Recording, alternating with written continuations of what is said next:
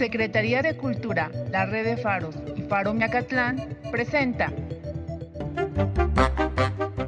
Faro Miacatlán. Radio Contigo. Presenta.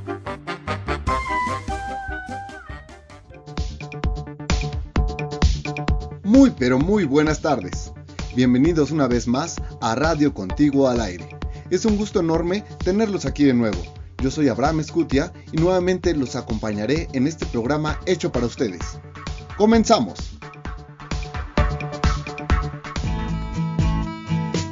Discapacidad en movimiento, inclusión que se escucha. ¿Cómo veo la comunidad en tiempos de aislamiento? Tras esta determinación de quedarnos en casa, escucho, leo y veo noticias que terminan llevándome a un salón, como si estuviera observando a cada uno de los niños sentados en sus bancas, con características propias y con toda una historia familiar que los ha formado. Así veo a la comunidad en tiempos de aislamiento, como ver a un grupo de niños en un salón que después de unas semanas de haber iniciado el ciclo escolar, empiezo a meditar por qué muchos de ellos no han entendido y no pueden o no quieren llevar a cabo las indicaciones de cuidado de su salud. Tenemos sentada atrás, por ejemplo, a las comunidades donde escucho que dicen esto. Esto del coronavirus es un virus, es una enfermedad, es pura mentira. El gobierno nos quiere distraer para molarnos más. Ni a mí, ni a mi familia le ha dado eso del coronavirus. Puro invento. ¿Y saben algo? Esta comunidad que se sienta atrás lo dice con tal convicción y elocuencia que parecería imposible sacarla de su error. Además, este pensamiento se ha construido y es respaldado por sus padres y tal vez hasta por sus abuelos, sociedades donde las reglas se hicieron para romperse. Y todo se soluciona con golpes, gritos y malas palabras, porque de otra manera no entienden, dicen sus mayores. Otra comunidad es la que se sienta en cualquier lugar, es la que siempre cumple, donde hay tutores presentes que acompañan y proporcionan todo lo que se requiera para salir adelante, por lo que las normas de prevención y aislamiento son acatadas. Más allá se encuentran sentadas, muy tímidas, las comunidades que saben que deben seguir indicaciones y toman sus precauciones bajo la conciencia y miedo de ser contagiados o convertirse en portadores y contagiar a sus familias, pero por la necesidad y el hambre deben salir a trabajar. También tenemos ahí sentada a la comunidad con alguna discapacidad, a la que habrá que apoyar con paciencia y con muchas adecuaciones para darnos a entender y puedan lograr cuidarse ellos mismos. Como veo a la comunidad en tiempos de aislamiento, consciente e inconsciente, en contra de las reglas, con convicción en su ignorancia, con miedo de vivir en una casa y no en un hogar, con miedo de vivir con el enemigo y agresor, con fortaleza en sus familias, con la alegría de conocer y convivir con quienes hace mucho tiempo no lo hacían, con respeto a las normas. En fin, ¿cómo veo a la comunidad en tiempos de aislamiento? Yo la veo como un grupo de niños en un salón, donde al final del aislamiento, como graduación escolar, quisiera verla fortalecida en sus lazos familiares y en otros casos con ilusión en una nueva vida. Para olvidar el infierno vivido en una casa y no en un hogar. Ver que los que no creían ahora sí entiendan que las reglas o normas también se crearon para salvar vidas, porque tal vez durante el aislamiento perdieron a un familiar. Ver a quienes fueron conscientes desde el inicio cómo dar gracias por lo aprendido y lo vivido convirtiéndolo en una experiencia positiva. Como veo a la comunidad en tiempos de aislamiento, con un grupo de niños en un salón a los que la vida tendrá que enseñar y que sea como sea, todos habremos aprendido algo en un tiempo donde hubo un aislamiento en comunidad. Soy Eugenia Ortega, taller Psicomotricidad para personas con discapacidad. Discapacidad en movimiento, inclusión que se escucha. Contigo en la distancia. Radio Contigo al aire.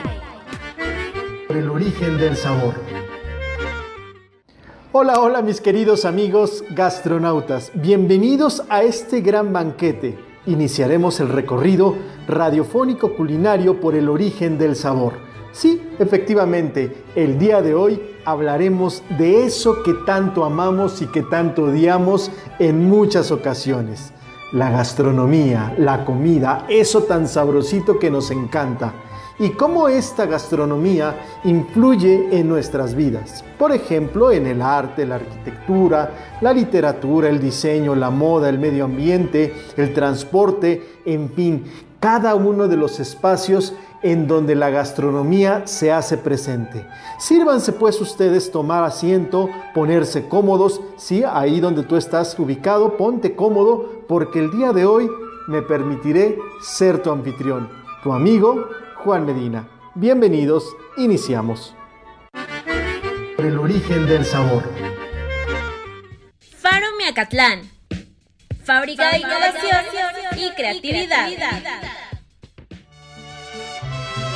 Nuestra cultura momoshka. Gracias a las crónicas escritas, sabemos que el convento de la Asunción de María ya estaba en funcionamiento en 1569 y que lo habitaba un padre guardián y un sacerdote que estaba aprendiendo la lengua y que tenía nueve iglesias pequeñas.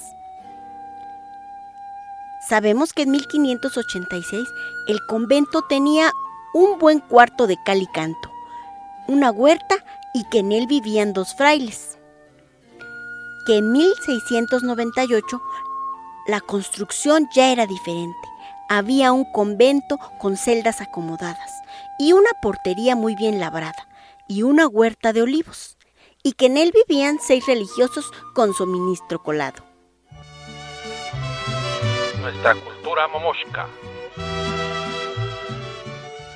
Separados por la distancia. Pero siempre Radio contigo. Farotips de salud al natural. Hoy hablaremos de aromaterapia para nuestras niñas y niños. La palabra aroma significa olor dulce y terapia, tratamiento diseñado para curar. Pero nos preguntamos, ¿qué vamos a curar? En estos momentos estamos pasando por días tan inciertos que nos ha causado mucho estrés, no solo a nosotras, también a nuestros hijos e hijas. Con la aromaterapia vamos a promover la relajación y al mismo tiempo generar una sensación de alegría y tranquilidad. Por este motivo, les recomiendo que cuando nuestras hijas o hijos estén inquietos, estresados o ansiosos, acudamos a la magia de la aromaterapia. ¿Cuáles son los aceites esenciales que podemos utilizar para tranquilizar a nuestras niñas y niños? Tenemos lavanda, azar, geranio, jazmín, bergamota, melisa e ylang ylang. Estos aceites esenciales los podemos adquirir en farmacias grandes. Como ustedes pueden escuchar, estas fragancias de aceites esenciales están seleccionados para que nuestras niñas y niños se relajen y tranquilicen. ¿Cómo los podemos utilizar? Lo más rico es en el baño. Podemos echar varias gotas de aceite esencial de tu preferencia sobre el agua tibia de una bañera y luego sumergirnos durante 15 o 20 minutos. Por este medio estamos tanto aspirando el vapor de los aceites esenciales como permitiendo que estos penetren a través de nuestra piel. Si lo prefieres, puedes mezclar de 3 a 5 gotas de aceite esencial con 3 cucharadas de miel de abeja antes de echarlo en el agua. Con esto vas a tener un día muy relajado, agradable y feliz. Nos escuchamos pronto con nuestro siguiente farotip. Nos escuchamos en el siguiente farotip. Aquí estamos de vuelta. Quiero hacer mención de lo contento que estoy de este proyecto de Radio Contigo, en el cual participo y que hacemos con mucho cariño para ustedes. Vamos, vamos derecho.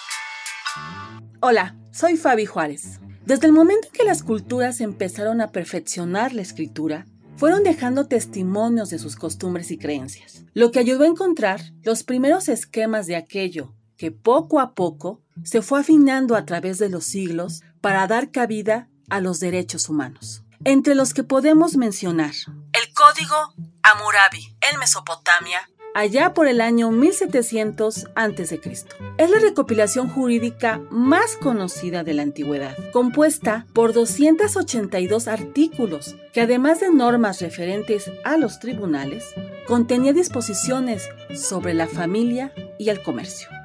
La llamada democracia ateniense. del 510 al 322 a.C., basada en un nuevo concepto de la dignidad humana, el hombre libre, el ciudadano.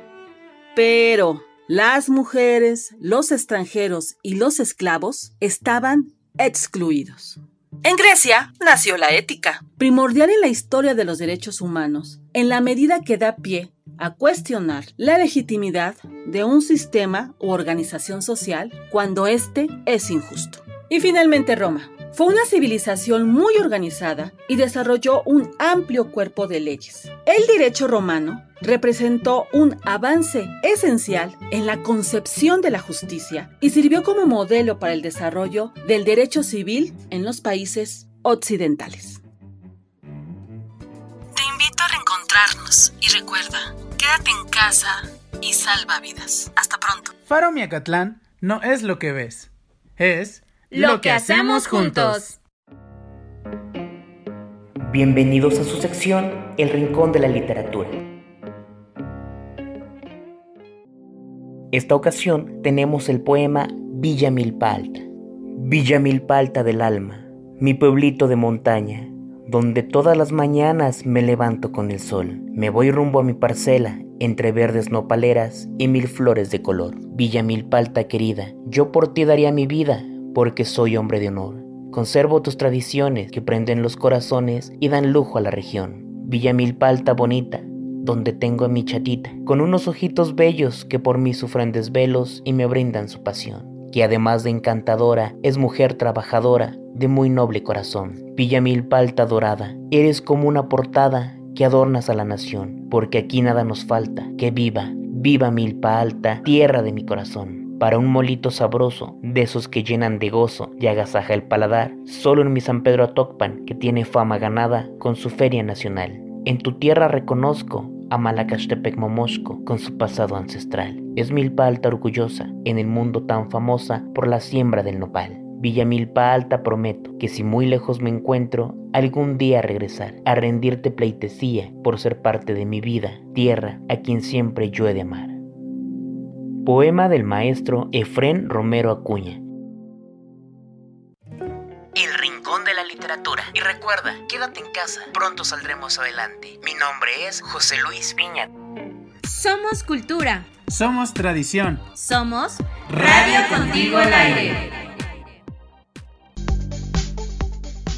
En Radio Contigo al Aire nos interesa conocerte. Escríbenos y cuéntanos qué te gustaría conocer. Mándanos tus comentarios al correo radio contigo al aire arroba gmail.com. Estamos en contacto.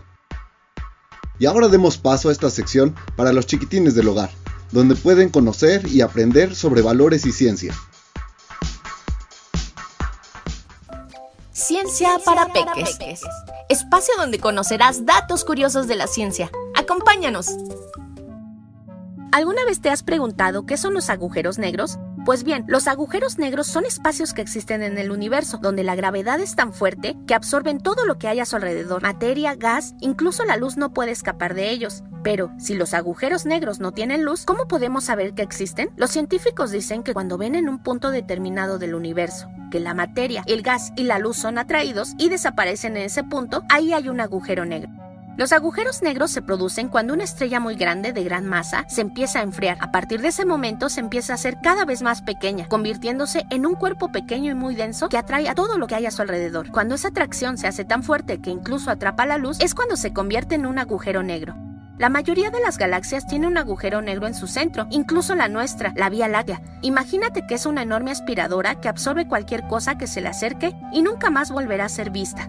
Los agujeros negros tienen un tamaño pequeño, pero son muy poderosos. Pueden atraer continuamente a las estrellas vecinas, aumentando así su tamaño, hasta que el agujero negro se hace más grande y la estrella compañera se desvanece por completo. Los agujeros negros pueden acumular cantidades de materia ilimitadas, simplemente se convierten en cuerpos aún más pesados a medida que aumenta su tamaño. Pero ¿qué hay dentro de ellos? Su interior contiene todo lo que ha entrado en él, el problema es que no sabemos en qué estado se encuentran y de hecho nunca lo sabremos hasta que alguien se meta dentro de uno de ellos, lo cual parece ser muy peligroso. Pero imaginemos por un momento que pudiéramos verlos. Si lo rodeamos, veríamos que es esférico. Y si estuviera girando, lo que es más probable dado que todos los objetos del universo rotan en algún grado, entonces el agujero sería más amplio en el centro, en lugar de ser un círculo perfecto. La gravedad del agujero negro atrajo gas y polvo que se acumuló en el espiral y a medida que el material es consumido, la fricción lo calienta a miles de millones de grados, produciendo gran cantidad de radiación y fugas de energía y partículas cargadas. Esto sería un espectáculo, aunque no sería posible mirarlo directamente, ya que está envuelto en gas y polvo.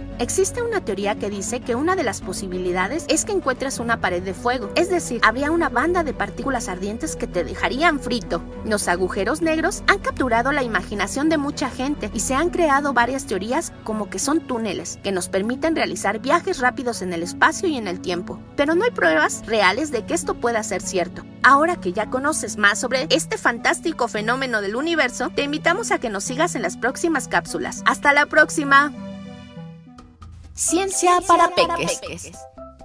El espacio para hacer lo que quiera hacer. Radio contigo. Déjame que te cuente una historia. Nico y Sebas, de René Escudier. Primera parte. La mamá de Nico vive en una casa rodante verde con cortinas azules. La mamá de Sebas vive en un departamento azul con cortinas verdes. La mamá de Sebas mira por la ventana del departamento y dice, ¿Cómo pueden vivir en una casa rodante? Es estrecha, es fría, es oscura, huele a perro y a tierra, huele mal. La mamá de Nico mira por la ventana de la casa rodante y dice, ¿Cómo pueden vivir en un departamento? No se mueve, se queda quieto, es caluroso, huele a ropa sucia y lavandina. Huele mal. Nico va a buscar a Sebas al departamento azul. La mamá de Sebas le pregunta, ¿Quién eres? ¿Dónde vives? Nico responde, me llamo Nicolás, vivo en la casa rodante verde con cortinas azules. La mamá de Sebas dice, Vete, tú no vives en un departamento, no hueles a lavandina, ni a gas, ni a asado, ni a fideos. Tú, tú hueles mal. Sebas va a buscar a Nico a la puerta de la casa rodante verde. La mamá de Nico le pregunta, ¿Quién eres? ¿Dónde vives? Sebas responde, me llamo Sebastián. Vivo en el departamento verde con cortinas azules. La mamá de Nico dice, Vete, no habitas en una casa rodante, no hueles a tierra, ni a perro, ni a salchicha, ni a las manzanas del camino. Hueles mal. La mamá le dice a Sebas, No quiero que juegues con ese chico de la casa rodante. La mamá de Nico le dice, no quiero que juegues con ese chico del departamento. Nico y Sebas van a la escuela por distintas veredas. Durante el recreo no juegan juntos. Son obedientes. Por la tarde, Sebas le dice a su mamá, no jugué con Nico. Y Nico le dice a su mamá, no jugué con Sebas. Y las mamás dicen, muy bien, no son gente como nosotros. Un día, la escuela entera va a pasear al campo. Los niños recogen flores en un prado junto a un arroyo. En el campo hay una cabañita con techo rojo, paredes rojas, postigos rojos y puerta roja. Empieza a llover. Fuerte, muy fuerte, durante mucho, mucho tiempo. Todos los chicos de la escuela se guarecen bajo los árboles. Sebas y Nico se refugian bajo el alero de la cabaña roja, pero igual la lluvia los salpica. Se apoyan contra la puerta y la puerta se abre. Caen dentro de una cabaña roja. Ah, sobre el suelo rojo. Hay paredes rojas. Las sillas son rojas. La cama es roja y la mesa es amarilla. Y en medio tiene un ramo de flores. Nico y Sebas van a sentarse en un rincón, pero no en el mismo rincón. Se miran y no dicen nada. No juegan a nada. No hacen nada. No oyen siquiera que la lluvia ha cesado, ni que los otros chicos se van. No ven que cae la noche y la luna se levanta en el cielo. Y de repente, los dos dicen al mismo tiempo, Estamos perdidos. Déjame que te cuente una historia.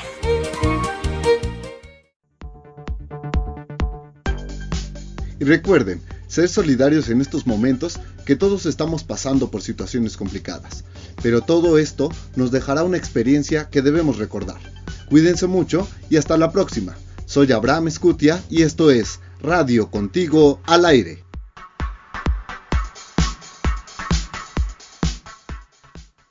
Participaron en este programa los facilitadores. Flor Chavira, de Niños Reporteros. Regina Rodríguez, de Radio Aventureros. Eugenio Ortega, de Psicomotricidad para Discapacidad.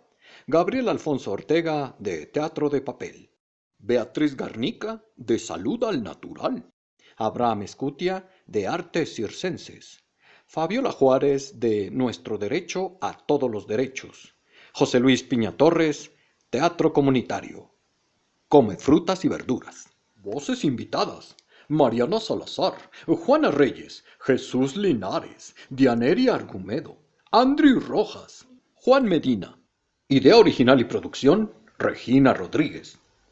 Realización, Flor Chavira. Musicalización, Flor Chavira y Regina Rodríguez. Edición de video, César Ramírez.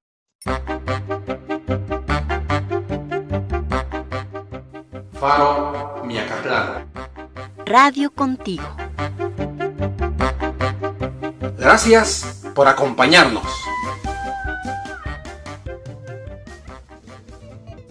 Secretaría de Cultura a través de la red de faros y Faro Mecatlán presentó